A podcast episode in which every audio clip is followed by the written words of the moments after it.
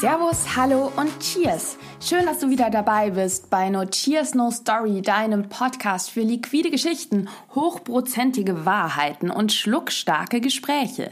Und diese Woche sage ich auch noch Guten Morgen Berlin, denn ich habe einen Interviewgast direkt aus der deutschen Hauptstadt in der Leitung, beziehungsweise jetzt hier in diesem Podcast, nämlich den großartigen Christian Gentemann aus der Bar am Steinplatz.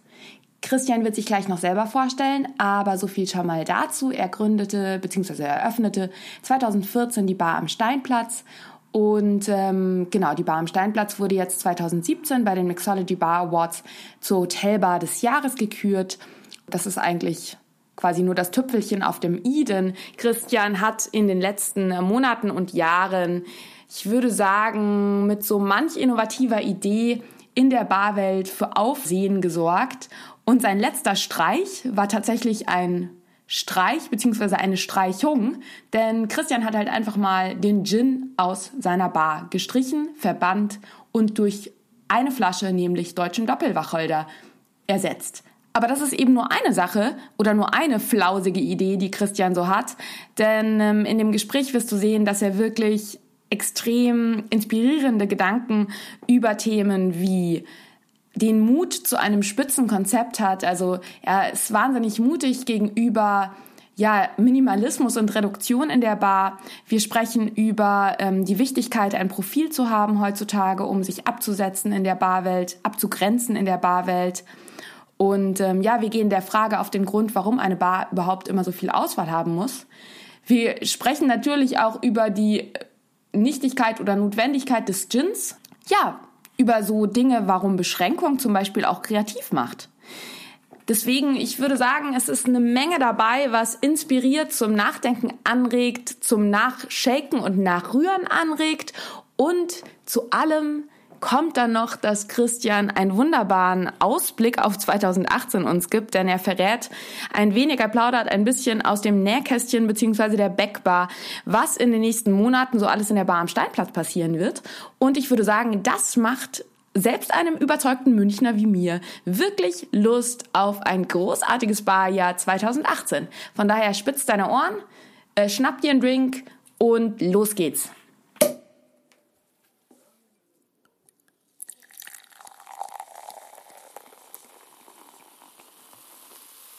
Dann starte mit einer offiziellen Begrüßung. Okay.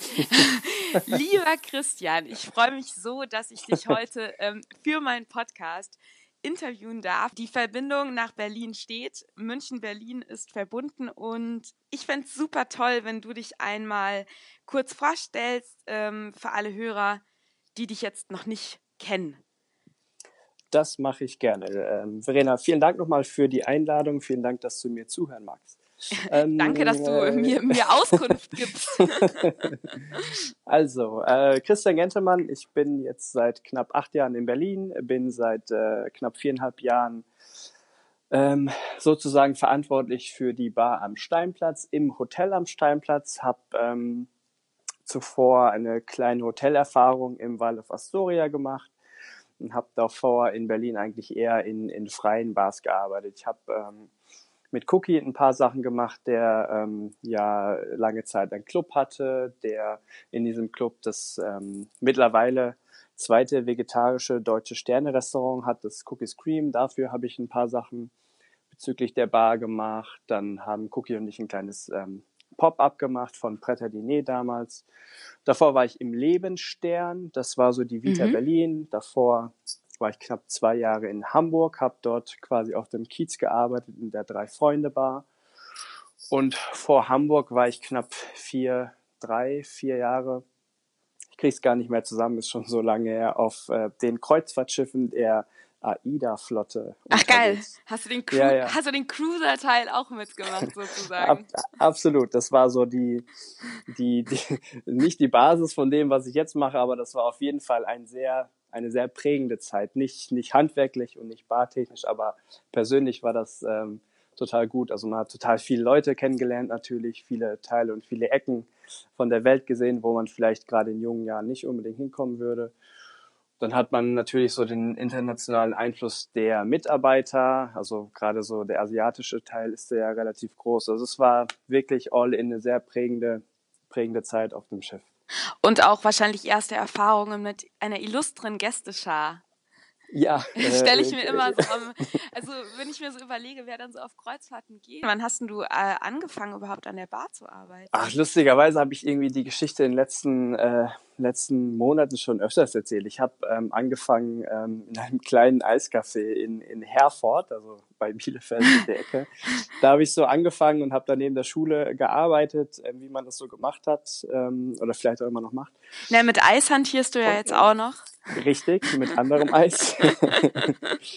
naja, und wie es dann immer so ist, dann, ähm, die hatten in diesem Eiscafé, da gab es noch so ein kleines italienisches ähm, Café mit einem mit einem Abendangebot.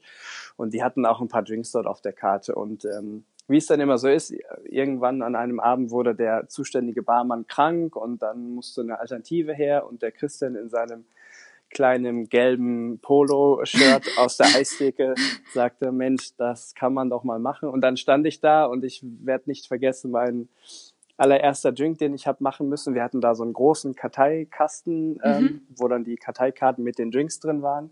Also mit Bild und Rezept und alles. Ach, geil. Und dann das kam so clever. Die, äh, ja, das war gar nicht schlecht. Ähm, dann kam die erste Bestellung und es war ein Ipanema. Ähm, also diese alkoholfreie Caipirinha-Geschichte. Und ähm, das habe ich dann voller Euphorie und voller Ehrfurcht auch gemacht, weil, oh, ich habe noch nie einen Cocktail gemacht. Dann geht man natürlich auch, wow, mit viel Respekt daran. Mhm. Naja, und dann, ich habe alle Zutaten laut dieser Karteikarte dann in das Glas gegeben. Und das Rezept beinhaltete ähm, Ginger Ale. Und mhm. ich habe natürlich auch das Ginger Ale in das Glas beziehungsweise den Shaker gegeben und habe dann alles sehr kräftig, ah. kräftig geschüttelt und man kann sich vorstellen, was dann, was dann da raus oder da reinkam. Du hattest eine explosive erste Erfahrung, die durchaus als überschäumend äh, gewertet werden kann wahrscheinlich. Sehr charmant formuliert, absolut. Ja, genau so kann man es genau so kann sagen. Geil. Sehr schön. Naja, genau, das war so der erste Berührungspunkt irgendwie mit, mit Drinks, wenn man es denn so nennen äh, möchte. Und ähm, naja, aus diesem einen Mal wurden dann immer mehr und ähm, da habe ich irgendwie gemerkt, Mann, das ist ja irgendwie total interessant. Hab dann aber auch relativ schnell festgestellt, dass wenn man in dem Bereich Gastronomie irgendwas machen möchte, dann muss ich raus aus ähm, dem Raum Ostwestfalen, also muss raus aus der aus der kleinen Ecke dort und mhm. ähm, genau, habe dann nach der Ausbildung für mich relativ schnell definiert, dass ich ähm, das raus mit der Möglichkeit in Verbindung gebracht habe, auf einem Kreuzfahrtschiff zu arbeiten. Na gut, jetzt bist du, jetzt bist du ja nicht mehr auf einem Schiff, jetzt bist du ja quasi in Berlin in der Warmsteinplatz, die ja jetzt auch nochmal äh, ausgezeichnet wurde. Und ähm, wir haben ja so ein paar Themen, über die wir dachten, es ist lohnenswert, äh, diese diese Gespräche mit einer ähm, größeren Community, sprich der Bar-Szene, zu teilen.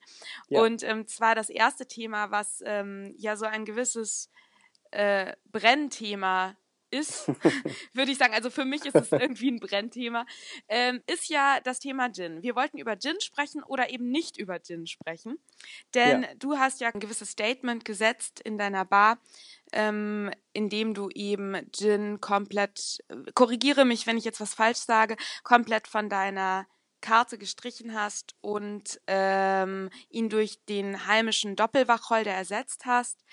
Und genau, das würde ich eigentlich ganz gerne als Einstieg nehmen, dass du vielleicht kurz erzählst, wie eure Karte aufgebaut ist und wieso du beschlossen hast, dass der Gin aus der Backbar verschwinden soll. Okay, also erstmal hast du es, ähm, glaube ich, ganz gut und treffend zusammengefasst und jetzt muss ich mich sammeln und ähm, mich sortieren und den richtigen Anfang finden. Ähm, also vielleicht sprechen wir äh, der Einfachheit halber am Anfang kurz über die Karte. Mhm. Ähm, wir haben vor zwei Jahren angefangen, die Karte grundsätzlich ein bisschen zu ändern. Wir hatten am Anfang das ist relativ ähnlich wie viele Barkarten aufgebaut sind. Da waren dann die Drinks drinne, dann hatte man einen Teil, wo die Spirituosen drin waren, dann hatte man einen Teil mit Bier und ein bisschen Barfood.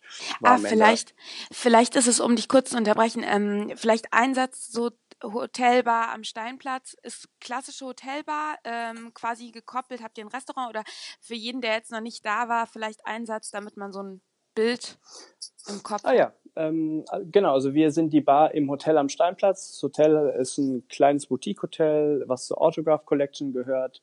Ähm, haben mhm. knapp äh, 87 Zimmer. Wir haben ein anliegendes Restaurant und ähm, das Restaurant und die Bar liegen direkt nebeneinander. Und das war am Anfang auch der, der Wunsch, dass sie nicht nur ähm, von der Location sehr nah beieinander sind, sondern inhaltlich auch sehr eng miteinander funktionieren. Und ähm, deswegen hatten wir ganz mhm. am Anfang auch so ein bisschen den Ansatz, diesen regionalen Gedanken ein bisschen zu fokussieren, eben mhm. genauso wie im Restaurant und wollten das dann ähm, auf die Bar übertragen. Mhm. Und so sah am Ende oder sah anfangs auch die Karte aus. Also wir hatten, ähm, wie eben schon gesagt, einen Teil mit Drinks, mhm. ein bisschen Bier, Spirituosen. Mhm. Und hatten das bei den Drinks inhaltlich ein bisschen aufgeteilt, dass wir gesagt haben, wir haben einen Teil nur mit regionalen beziehungsweise Produkten, die aus Deutschland kommen. Ja. Es waren meistens so sechs bis acht Drinks und haben dann eine weitere Kategorie um, geschaffen, um den internationalen Hotelgast abzuholen, die wir dann internationale Einflüsse genannt haben, wo wir versucht haben, immer mindestens ein deutsches Produkt mit aber dann internationalen ähm, Einflüssen ähm, zu mischen. Also mhm. haben so versucht, so einen kleinen regionalen Ansatz zu haben, mhm. aber eben diesem internationalen Hotelgast-Denken ähm, schon gerecht zu werden. Mhm. Und ähm, das haben wir die ersten zwei Jahre so gemacht, haben die Karte alle drei, vier Monate ausgetauscht und das war auch alles, alles okay. Also da gab es überhaupt noch nichts, dass man gesagt hat, das ist schlecht, das müssen wir ändern. Ich persönlich habe nur irgendwann angefangen, mich zu fragen, ähm, wenn man, wenn man so liest, ja, Bar am Steinplatz hat irgendwie einen Schwerpunkt an regionalen Produkten oder regionalen Spezialitäten, mhm. dann habe ich das selber irgendwann, wenn ich mir die Karte angeschaut habe, vielleicht noch, aber wenn ich dann in das Backboard geschaut habe, dann habe ich mich selber damit nicht wirklich wohlgefühlt, weil es war ein Ansatz, aber es war noch nie wirklich konsequent, dass wir jetzt sagen, hey, wir sind eine Bar, wo wir ausschließlich mit regionalen deutschen Produkten arbeiten. Es war so ein smoother, smoother, recht gästeverträglicher und ich denke auch für ein weiteres Publikum sehr verträgliche Kompromiss unter Anführungszeichen. Ja, genau, so. genau. Also ja. so kann man es, genau, so ja. kann man es gut beschreiben. Na und irgendwann habe ich mich gefragt, Mann, ist es nicht zum einen an der Zeit oder bist du selber nicht auch mittlerweile so weit, dass du eigentlich ein Fan davon bist, von einer klaren Linie, von einer klaren Idee und einem klaren Konzept. Und ich ähm, gehe grundsätzlich total gerne und viel essen, wie das ja viele machen. Und ich schaue mir gerade ganz viele Restaurants an und nicht unter dem Aspekt, schmeckt mir das Essen jetzt, sondern ähm, unter dem konzeptionellen Punkt. Und wenn mhm. wir uns einfach viele, viele Spitzenrestaurants anschauen, dann fällt mir immer wieder auf, die haben alle, oder die meisten zumindest, die haben alle ein klares Profil. Das mhm. heißt, wenn du ins Noble Hut und schmutzig gehst zu Billy Wagner, dann weißt du, das ist brutal lokal, du kriegst kein kein Steinbutt, kein Hummer, kein äh, Dings, kein dies und du kriegst einfach nur Produkte aus Deutschland, aus der Region. Wenn du zu Tim Rau gehst, dann weißt du, du kriegst keine Kohlenhydrate und und und. Dann ja. habe ich das mich gefragt, warum, warum muss eine Bar immer versuchen, von allem möglichst viel zu haben. Also man hat immer eine gute Auswahl an Whisky da, immer ein bisschen Tequila, ein bisschen Gin, ein bisschen hier, ein bisschen da. Warum kann eine Bar nicht auch einfach mal ein klares Profil haben mhm. und sagen, wir haben eben das nicht. Wir haben uns darauf spezialisiert, machen wenige Dinge, aber machen diese wenigen Dinge herausragend gut. Mhm. Und ähm, finde ich einen ja, mega interessanten Gedanken, weil ähm, also mir sind jetzt spontan äh, zwei zwei äh, Sachen dazu eingefallen. Ähm, und zwar habe ich zum einen eben mich gefragt, gerade weil ich das Gespräch auch mit dem Timon Kaufmann, der ja hier in München auch äh, Brewing Bartender, also der viel mit Kaffee macht, und wir haben uns über, der eben auch eine Zeit lang in New York gearbeitet hat, darüber mhm. unterhalten, ob das ein deutsches Ding ist, dass die Bars in Deutsch, also dass Bars in Deutschland quasi nicht unter Anführungszeichen äh, die Eier haben, ähm, so ein klares, stringentes Konzept zu fahren. Denn wir haben eigentlich ich würde jetzt mal behaupten, so auch aus meinem eigenen subjektiven Empfinden heraus, doch einige Bars, die genau wie ihr eben so ähm, schon so coole Konzeptansätze habt. Also mhm. so eben, dass man sagt, so ja, ein bisschen was Regionales, ähm, oder dass man sagt, so, ja, wir sind jetzt so ein, so ein bisschen bisschen Highball oder wobei, da gibt es ja jetzt auch mal das ein oder andere stringente Konzert. ja, oder so ein bisschen, bisschen, bisschen äh, Classic oder ein bisschen äh, jetzt Paris oder ein bisschen, aber es ist nie so ganz all in. Genau. wie das vielleicht auch in anderen Ländern und Cocktailmetropolen der Fall ist, dass es wirklich auch de dem Gast tatsächlich eben auch gesagt wird, nee, das gibt's eben nicht bei uns, sondern wenn du genau. hierher kommst, dann bekommst du nur das eine. Also siehst du das auch so, dass es so ein bisschen, ein bisschen deutsch, jetzt habe ich ganz oft bisschen gesagt, dass es ein bisschen ein, ein deutsches Ding ist?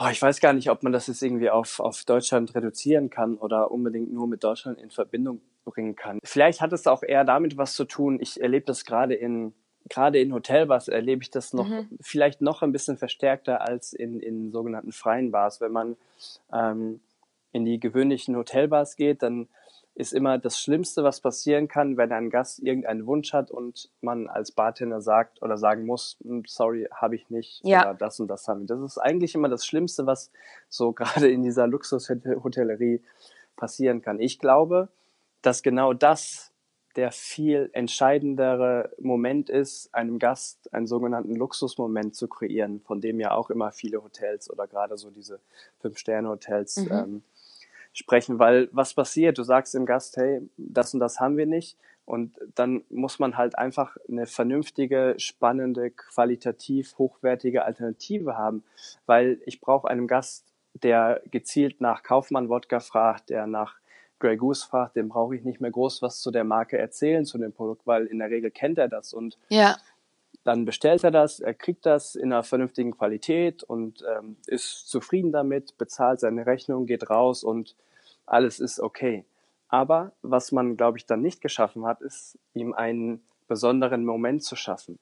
Und ein besonderer Moment kann eben auch da mal anfangen zu sagen, hey, das und das haben wir nicht, aber wir haben eben das Produkt, das wird gemacht von dem, aus der kleinen ähm, Distille, oder es muss ja gar nicht klein sein, aber einfach irgendwie eine spannende Alternative zu haben.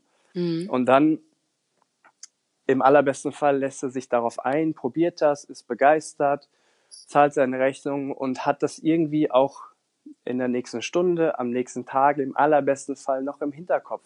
Ja. Und sagt, hey, ich war in diesem Hotel oder ich war in dieser Bar und die hatten keinen Gin oder die hatten keinen Kaufmann-Wodka. Und Find das ist, glaube ich, ja. etwas Nachhaltigeres. Finde ich einen mega, mega genialen Gedanken. Damit, dass du quasi etwas nicht da hast, holst du den Gast automatisch aus seiner Komfortzone. Ja. Und ähm, er muss sich quasi mit etwas Neuem, äh, also finde ich mega interessant, weil ich mir auch jeden, jeden Morgen im, im Übrigen in meinem Spinning, in meiner Spinning Class den Spruch anhören muss, nothing great comes in your, in your comfort zone. Ja, ähm, ja. Es ist tatsächlich ähm, ein interessanter Ansatz. Ich denke, da gibt es wirklich so diese zwei, zwei Überzeugungen. Die eine ist eben, wir möchten quasi jeden Gästewunsch Wunsch erfüllen oder eben dieser Ansatz, vielleicht gibt, kann man darüber hinaus sogar gehen und ähm, ihm noch etwas Besseres, noch etwas Einzigartigeres oder einfach auch etwas Neues mhm. ähm, geben, was noch quasi seine Erwartungen übertrifft. Und selbst genau. wenn es vielleicht dann etwas ist, selbst wenn er jetzt ähm, etwas trinkt an diesem Abend, was er sich vielleicht jetzt auch nicht unbedingt jetzt wieder bestellen muss, kann ja auch sein, ähm, hat er auf jeden Fall vielleicht etwas, wo er sagt, boah, das war echt nochmal ein ganz anderes Geschmackserlebnis. Da habe ich was erlebt. Das heißt, dein Ansatz ist da wirklich so ein ähm, Erlebnis und ein Überraschungsmoment auch zu kreieren und die genau. Komfortzonen einzureißen. Ich mag so genau. Grenz, Grenzen einreißende Sachen, mag ich sehr gerne. Das ja, und um, um, sorry, wenn ich dich unterbreche, ja. aber weil es gerade Ihnen ganz gut passt, um jetzt so die Brücke zu ja. schlagen, warum kein Gin mehr genau. oder was, was waren so die Gedanken? Ähm, es hat irgendwie angefangen, also wir haben das jetzt, glaube ich, seit knapp einem Jahr, dass wir keinen Gin mehr haben. Und es hat irgendwie so vor anderthalb Jahren, zwei Jahren so langsam angefangen, dass man von diesem ganzen neuen Gin irgendwie ein bisschen genervt war, um ehrlich zu sein, weil ja. also da kam gefühlt jede Woche, jede zweite Woche kam irgendein Typ, manchmal auch eine Frau rein und sagt, hey, wir haben einen neuen Gin. Und der unser Gin ist einzigartig, weil wir haben 37 verschiedene Botanicals und wir haben dies und wir haben das. Und der nächste kam, Mensch, wir haben unseren Gin mit dem und dem Kraut gemacht. Und dann hast du irgendwann gesagt, also Was, ja. von der von der Story war es nie wirklich so, dass man sagt, wow, cool, weil von dem Storytelling war es häufig so, wir haben irgendein Rezept bei der Großmutter im Schrank gefunden, ähm, das haben wir jetzt wieder aufleben lassen. Oder genau. wir haben halt versucht, irgendwie regionale Botaniker zu finden und, und, und. Und ja. irgendwann war einfach der Moment, wo ich gesagt habe, Mann, das langweilt mich und ich habe gar keine Lust mehr. Schön auch dieses, schön auch dieses Moment ist immer in der Geschichte, also in der, ich nenne das ja gerne Gin-Story. Also in, die, ja, schön. ähm, in der Gin-Story ist immer auch schön dieses ähm, äh, Alltagsfluchtmoment, dass man endlich etwas kreieren wollte, was man in der Hand haben wollte. Ja, ich ja. habe mich nämlich auch im Zuge ähm, eines, äh, eines tatsächlich auch für die Mixology, ähm, so ein Gin-Beileger gab es in der Sonderausgabe zur, zum BCB, habe ich mich jetzt auch ein bisschen eingehender mit der Materie ähm, beschäftigt. Deswegen finde ich es jetzt so interessant, mit dir darüber zu sprechen, weil dieses, ich glaube, dieser Genervtheitsgrad, ähm, den wahrscheinlich jeder, der zuhört, kennt jetzt diesen Genervtheitsgrad, den man hat, der allerdings, glaube ich, wirklich, ähm, also diese, dieser, dieser Überdrussmoment bei Gin ist, glaube ich, vor allem in, in, bei Leuten, die eben selber in Bars arbeiten oder sehr viel in Bars gehenden.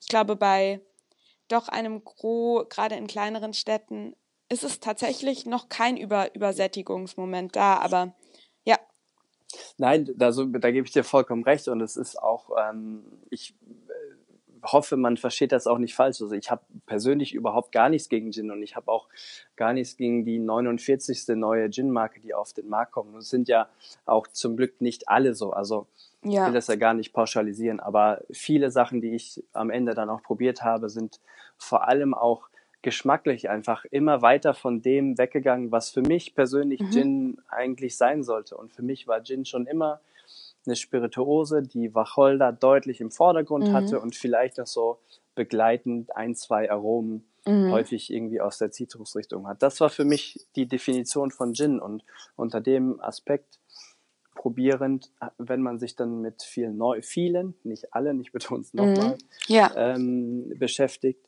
dann ähm, findet man geschmacklich sich da nicht wirklich wieder. Und das war eigentlich irgendwann der ausschlaggebende Punkt, wo ich gesagt habe, man, wenn sich die Kategorie Gin geschmacklich in eine andere entwickelt, dann stellt sich für mich die Frage, brauche ich Gin dann eben noch? Und jetzt haben am Anfang viele gesagt, ja, ist ja ein spannender Ansatz und man hätte ja auch sagen können, hey, du verkleinerst die Auswahl. Wir hatten am Anfang so immer 30 Positionen Gin. Mhm.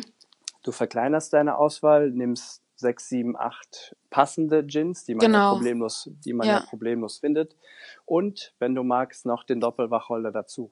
Mhm. Ähm, das war auch, ähm, um ehrlich zu sein, der erste Plan. Und in den Überlegungen war dann irgendwann wieder der Punkt, Mann, was passiert denn, wenn wir den Gästen weiterhin diese Auswahl lassen. Da hätte man wahrscheinlich so drei, vier bekannte Marken. Aber meine Gedanken waren, dass wenn wir den Gast immer wieder die Auswahl lassen zwischen den Sachen, die er schon kennt und die er mag und wo er weiß, mhm. hey, das passt mir, dann und die Auswahl zwischen eben etwas Neuem, Unbekannten, eben einem Doppelwacholder, mhm.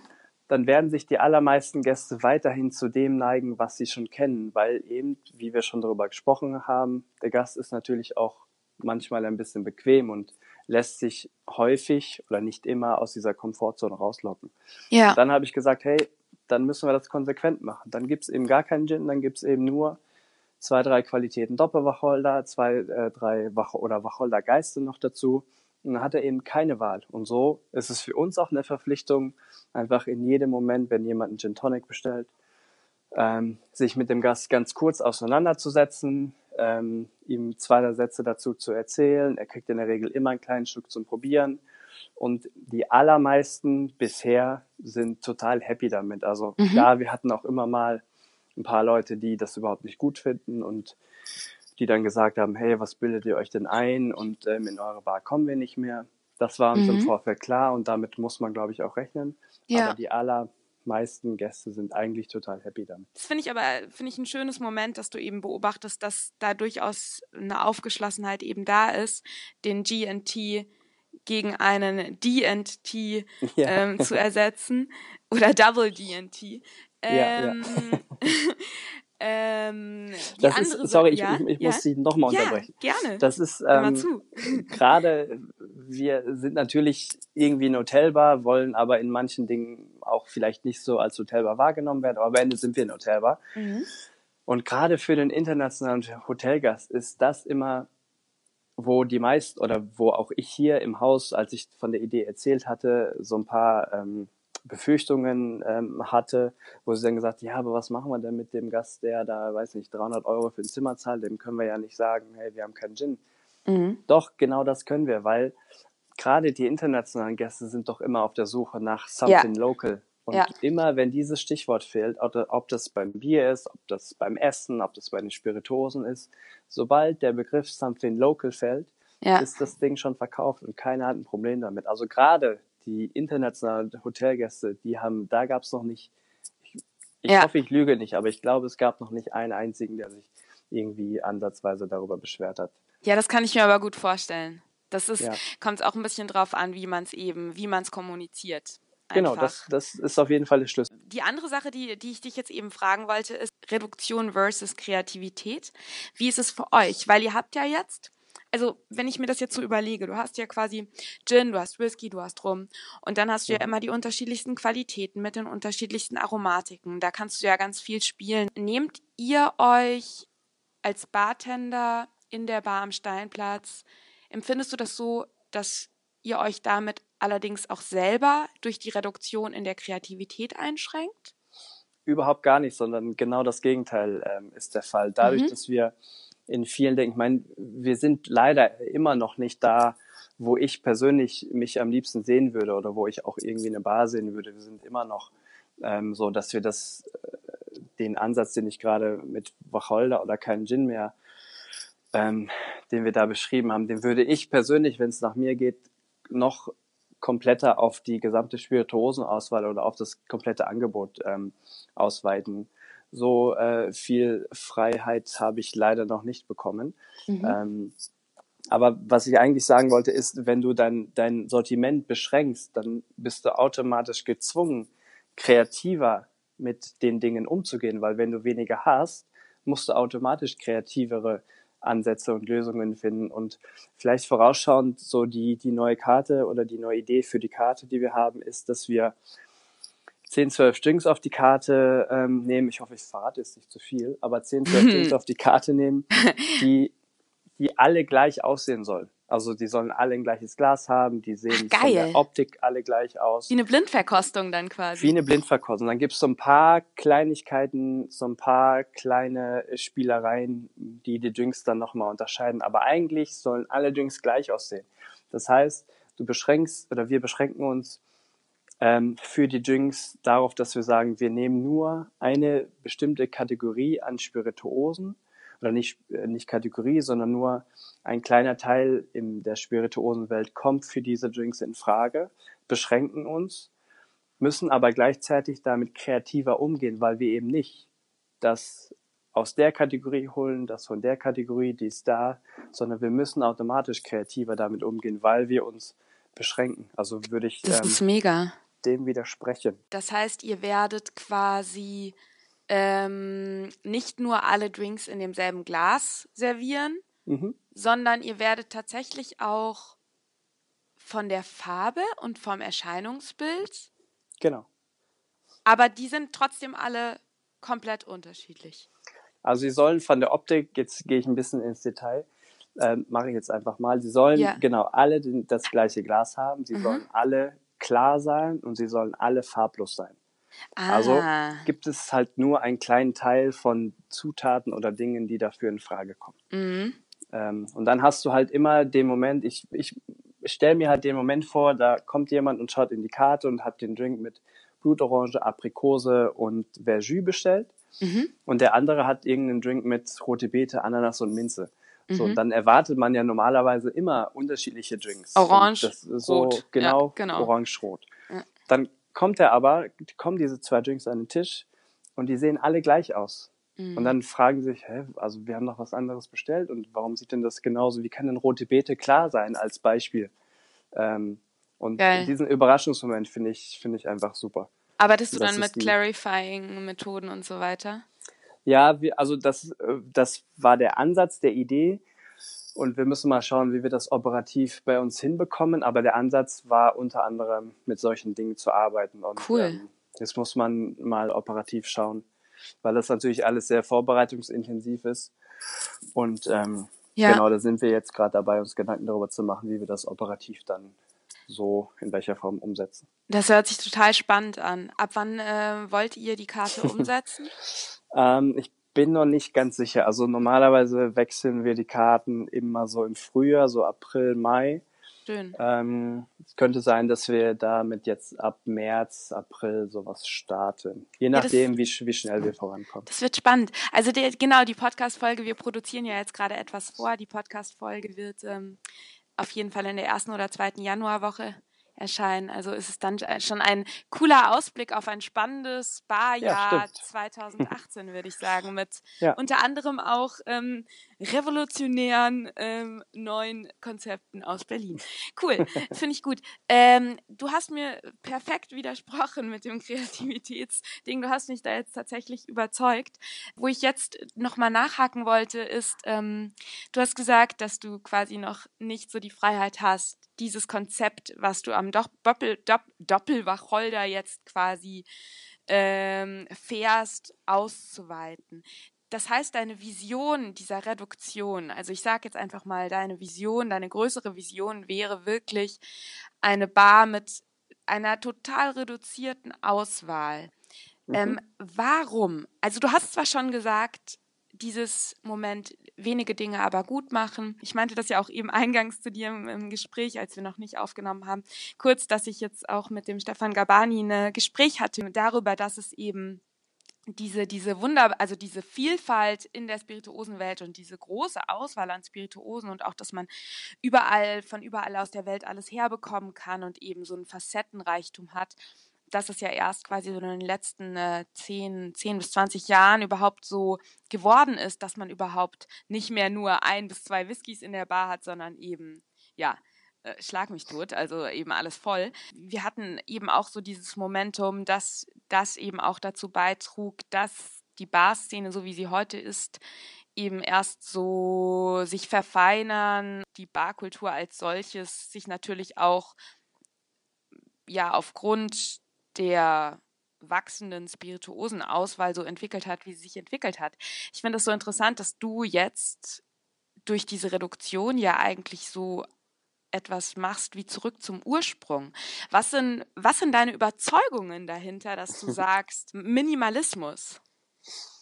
Ich glaube einfach ähm, in der, ähm, also erstmal zu all dem, was du eben gesagt hast und der vor allem geschätzte Kollege Gabani da gesagt hat, ähm, da gibt es überhaupt gar nicht zu widersprechen. Also würde ich eins zu eins genauso unterschreiben. Ich glaube nur, dass ähm, in der heutigen Zeit und wenn man sich mal so die größeren Städte anschaut, ob Berlin, Frankfurt, München, ähm, vielleicht mal stellvertretend dafür, mhm. ähm, dann gibt es einfach eine gastronomische Vielfalt. So, es gibt viele tolle Restaurants, viele tolle Bars und irgendwie muss man es schaffen, sich ein eigenes Profil zu erlangen. Ähm, ja. Man muss, man muss es schaffen, Alleinstellungsmerkmale zu kreieren und das schafft man aus meiner Sicht eben nicht, wenn man möglichst viel von allem anbietet, sondern Alleinstellungsmerkmale oder USPs schafft man nur, wenn man sich auf gewisse Dinge spezialisiert, die Dinge herausragend gut macht und das heißt eben dann für mich persönlich oder in meiner Definition einfach nicht mehr alles haben, wenige Dinge haben, mach die wenige Dinge gut. Du hast ein Profil, du hast Dinge, die du kommunizieren kannst. Du hast automatisch, wenn du es gut machst, Aufmerksamkeit in den lokalen Medien, vielleicht, ähm, wenn man Glück hat, nochmal überregional. Ähm, mhm. Und, und so, glaube ich. Ähm, Podcasts erscheinen dann auch. Ja, absolut. Ohne dass man bezahlen muss. genau. ähm, Genau, und ähm, es geht einfach darum, Alleinstellungsmerkmale zu schaffen und das mhm. Profil mhm. der jeweiligen Bar zu schärfen. Das ist mein Ansatz, an dem ich, von dem ich überzeugt bin. Finde ich total schön, ähm, vor allem, weil ich persönlich ähm, auch gerade so überlegt habe, dass ähm, durch diese Fülle, die wir haben und diese Vielfalt, ist der Gast ja teilweise schon, mir persönlich geht es oft schon so, dass man schon fast erschlagen ist von den ganzen ähm, Entscheidungsmöglichkeiten, die dann in einer Bar auf einen lauern, wenn man dann sich irgendwie durch eine bibellange Cocktailkarte durchblättert oder ähm, wo ich dann eben die Person bin, die dann das Ding weglegt und sagt zum Barkeeper, du pass mal auf, ich mag es gerne irgendwie rauchig, das und das und das, ähm, mach mir ja. was, weil mir wird es hier gerade ein bisschen, ist mir jetzt ein bisschen so anstrengend, aber eben auch ja. an anderen Punkten im Leben, wo wir eben ja heute mit einer Fülle ähm, von Möglichkeiten ständig bombardiert werden. Das heißt, dass du eigentlich ähm, mit dieser Idee wieder zu reduzieren, eigentlich auch so eine Art Wiederfokussierung auf das Wesentliche schaffst, was vielleicht auch wirklich angenehm erfrischend ist in einer Welt, die von Fülle nur so überbordet. Ich meine, es äh, steht mir überhaupt auch gar nicht zu, andere Dinge andere Dinge äh, zu kritisieren. Und es hat mit Sicherheit alles irgendwo eine Berechtigung. Aber wenn du mich persönlich fragst, ähm, ist es, glaube ich, wichtig, vielen Dingen einfach ein Profil zu geben. Und das mhm. finde ich, das habe ich am Anfang schon gesagt, wenn es darum geht, wenn man sich ähm, mal mit, mit den Spitzenrestaurants ver äh, vergleicht, der Geist weiß im Vorfeld und geht ganz bewusst und ganz gezielt in das Restaurant X, weil er weiß, mhm. er bekommt da das. Wenn ich eine ja. Pizza essen will, gehe ich zum Italiener. Wenn ich Sushi essen möchte, gehe ich Sushi essen. Und ja. warum kann es in, in den Bars nicht auch so sein, dass wenn ich weiß, ich habe Lust auf Bourbon und Bier, dass ich gehe ich in Bar XY. Für mich war so um mal ein positives Beispiel zu nennen, war das Lee. Ähm, äh, hier in Berlin war mhm. immer für mich eigentlich das perfekte Beispiel, wo so viele Dinge richtig waren und auch immer noch sind. Also das hat angefangen von dem Raum, von dem Design, von dem von dem ähm, Profil, also viele viele Whisky-Sachen, ein bisschen Tequila dabei, mhm. aber es war immer authentisch, es war immer ein Profil. Man wusste, wenn man ins Staggerly geht, das und das erwarte ich. Das war lange Zeit so vom Gesamtkontext immer so für mich eines der positivsten positivsten Beispiele. Mir fallen auch ähm, einige Bars in München ein, wo ich eben, also ich habe eben dann auch so dieses Moment, wenn ich jetzt Lust darauf habe, dann gehe ich dahin. Oder genau. eben auch so atmosphärische Ansätze einfach, ja, wo, wo man genau. halt weiß, so, boah, wenn ich jetzt einfach nur noch so gefühlt in Jogginghosen ähm, auf einen Drink ums Eck gehe, dann äh, gehe ich wahrscheinlich in eine andere Bar, wie wenn ich jetzt Freitagabend ähm, vielleicht dann noch weiterziehen will und so. Ja, ja aber, aber, aber genau das ist es ja. Man geht bewusst. Man ja. geht bewusst da ja. und dahin. Und äh, ja. man redet immer auch davon, bewusst zu trinken, aber es ist ja auch ähm, im Bewusstsein, dass man sich bewusst aussucht, wo trinke ja. ich denn bewusst. Also ich glaube, dass du damit wirklich einen Schritt nach vorne gehst, eben dieses bewusste Trinken tatsächlich übersetzt in ein bewusstes Auswahl, in eine bewusste Auswahl der Location und eine Spezialisierung ähm, in einzelnen Läden. Wenn ich dich richtig verstanden habe, denkst du auch, dass das quasi so etwas ist, wo es sich auch durchaus innerhalb der Barszene hinbewegen kann, oder? Ja, glaube ich schon. Also ich, wir reden ja hier, wenn wir so über die über die Spitzenbarszene, ähm, so nenne ich es jetzt mal, reden, dann reden wir über immer noch über einen relativ kleinen Anteil. Wir befinden uns in einer Blase. Ja, absolut. ähm, und von daher weiß ich nicht, ob man jetzt irgendwann mal davon sprechen kann, dass das ein Trend sein kann, weil Trend bedarf ja auch immer eine größtmögliche mhm. Aufmerksamkeit oder eine größtmögliche Fläche. Also und das weiß ich jetzt nicht, ob, ob das ähm, irgendwie irgendwann mal da von einem, von einem Trend sprechen kann. Ich würde es vielleicht eher so ein bisschen darauf reduzieren, ähm, dass ich für mich persönlich meinen Weg so definiere und ähm, mhm. ob das jetzt irgendwie ähm, in den nächsten fünf Jahren sich verstärkt, das ähm, I don't know. Aber mhm. mein, wenn man wenn man äh, mal so ein bisschen nach Hamburg schaut, äh, Jörg Meyer ist ja ein sehr prominentes Beispiel.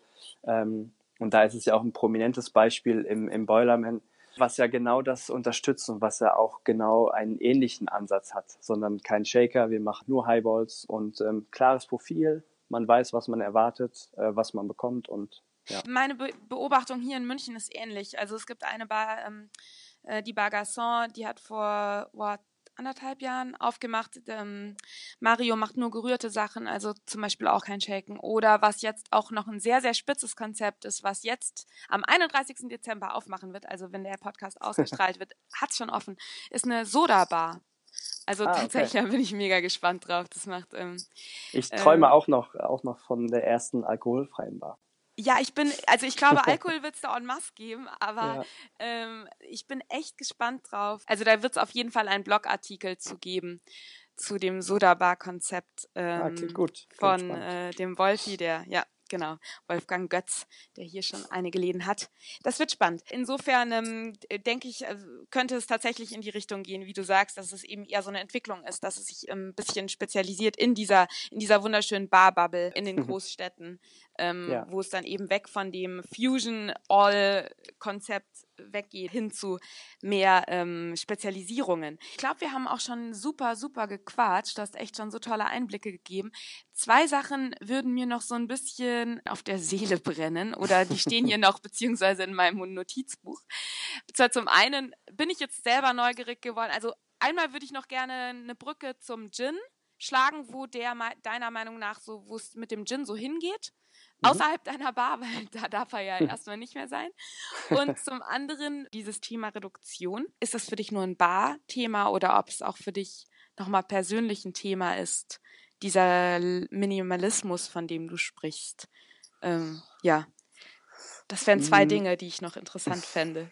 Okay, dann ähm, lass uns am Anfang über Gin sprechen. Ähm, also ich persönlich glaube und erlebe, dass Gin mit Sicherheit ähm, die nächsten Jahre weiterhin das ähm, vorherrschende Thema im Spirituosenbereich bleiben wird, weil es ist, wie du anfangs auch schon richtigerweise gesagt hast, wahrscheinlich noch gar nicht mal bis aufs letzte Dorf äh, irgendwie angekommen, aber es ist auf jeden Fall auf dem Weg dazu und aus meiner Sicht wird das gar nicht, wahrscheinlich gar nicht mehr so lange dauern, dann wird ähm, Gin flächendeckend überall ein Thema sein. Ähm, mhm. Und ich glaube auch nicht, dass das in den nächsten Jahren irgendwie abnimmt. Und da ist auch mhm. überhaupt gar nichts Schlimmes dran. Also das ähm, hat ja alles seine Berechtigung ja. und es gibt auch überhaupt gar nichts dagegen zu sagen, definitiv nicht. Nur es muss vielleicht manchmal erlaubt sein, auch ähm, was anderes zu machen. Ähm, zur zweiten Frage, Reduktion für mich persönlich, war die Frage richtig? Ja. Ähm, ich ertappe mich in vielen Dingen, ähm, dass ich das für mich und mein Privatleben eigentlich noch gar nicht so wirklich schaffe. Ich habe jetzt ähm, einen kleinen kleinen Sohn, der wird jetzt im Februar drei und ähm, gerade jetzt so Weihnachten, Weihnachtsgeschenke, da ertappe ich mich eigentlich eher dabei, dass ich ähm, zu viel mache oder zu viel machen will. Mhm. Ähm, und meine Freundin brennt mich da eigentlich immer eher. Also äh, für mich persönlich und auch speziell im Privaten habe ich eigentlich wahrscheinlich eher das Gegenteil als Ansatz ähm, und nicht zu reduziert, sondern eher, da ist vielleicht manchmal mehr. Das, das ist cool. Ich habe da gerade so die Bilder vor mir, weißt du, ich sehe gerade so euer Spirituosenregal mit so drei Spirituosen in der Bar und dann so kommst nee, du nach Hause, nee, nee. Lalala, machst den Kleiderschrank auf, Schuhregal voll, herrlich. Hier ist doch ein schöner Ausgleich, also Balance, es ist doch alle, all, all in life is ja, about stimmt. the balance. Ja, stimmt. guter, guter Ansatz, stimmt. Sehr cool. Ja, das hat mich auch äh, tatsächlich jetzt äh, privat interessiert, ob du, ähm, ja, ob du das quasi, dieses Konzept für dich so entdeckt hast und eben auch auf andere Lebensbereiche überträgst. Bin echt gespannt, was da jetzt noch alles kommt äh, von deiner Seite. Und ähm, Christian, vielleicht, ihr habt bestimmt irgendwie ein, zwei Signature Drinks mit Doppelwacholder, oder? Einen haben wir auf der Karte. Einen? Genau. Könnt, kannst du mir da eventuell sogar ähm, das Rezept äh, oder die Zutaten oder sowas senden? Zu diesem Podcast gibt es nämlich auch einen Blogartikel und ähm, in dem Blogartikel und auch in den ähm, in den Show Notes von dem Podcast würde ich natürlich äh, die Bar am Steinplatz verlinken. Und ähm, wenn du magst, also würde ich noch äh, vielleicht das Doppelwacholder-Rezept als kleine Cocktail-Inspiration noch in den Blogartikel mit reinnehmen. Das finde ich immer ganz schön für alle Bartender, die jetzt zugehört haben, mhm. falls sie Bekommst sagen. Du. Cool, sehr schön. Christian, dann ähm, würde ich mich ganz, ganz, ganz herzlich bei dir bedanken. Ich finde, du hast einen super tollen Einblick gegeben in deine Vorstellungen, in deine Ideen, auch damit einen super schönen Ausblick. Du machst richtig Lust und ähm, Neugier auf ein tolles neues Barjahr und hast bei bestimmt bei dem einen oder anderen Zuhörer jetzt nochmal so einen Inspirations äh, für einen Inspirationsflash gesorgt und ihn aus seiner Komfortzone rausgeholt, einfach mal neue Wege zu gehen 2018. Finde ich sehr geil. Vielen, vielen Dank dir, Christian. Sehr gerne, sehr gerne. Und ähm, gerne jederzeit wieder.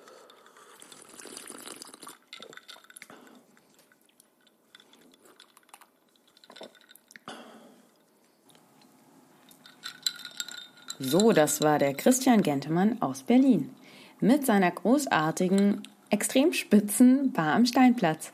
Ich hoffe, du konntest ähm, jetzt ordentlich was an Inspiration mitnehmen. Mir hat total Spaß gemacht, mit Christian zu sprechen und äh, ja, ich freue mich total auf die nächsten Monate beziehungsweise auch auf die neue Karte. Ich glaube, das wird mega, mega freaky und äh, sehr, sehr interessant. Ja, dem, dem, dem Drink quasi nochmal auf einer ganz anderen Ebene zu begegnen und ich persönlich finde auch diese Idee des Minimalismus und des minimalistischen spirituosen Konzepts wirklich sehr, zum einen mal was anderes, zum anderen finde ich es tatsächlich so ein bisschen back to the roots ähm, wie ich eben auch schon im Gespräch mit Christian angesprochen hatte, habe ich auch mit Stefan Gabani über diese Thematik der großen Auswahl oder eben nicht großen Auswahl im Spirituosenregal gesprochen. Ich kann dir auch gerne den Link zu dem Interview mit Stefan Gabani nochmal in die Show Notes packen falls dich das interessiert, da noch mal ein bisschen in die Cocktailgeschichte zu schauen. Genau, ich hoffe, wie gesagt, du konntest etwas glasvolle Inspiration und brettstarke neue Erkenntnisse mitnehmen und gewinnen. Und ja, wenn dir der Podcast gefällt, wie immer freue ich mich sehr, wenn du den Podcast teilst. Noch mehr freue ich mich, wenn du ihn abonnierst und am meisten freue ich mich, wenn du mir eine positive Rezension auf iTunes hinterlässt. Denn ähm, ja, auf iTunes zählt die, die Anzahl der positiven Bewertungen, damit ich quasi im Ranking auftauche und damit noch mehr ja, viel schluckige Konnoisseure und super gute Barkeeper diesen Podcast hören können und Spaß dran haben und sich neue Inspiration holen können und somit die Barwelt noch bunter, lebendiger und aufgerührter machen können. Deswegen freue ich mich, wie gesagt, total über positive Rezensionen, übers Teilen und so weiter.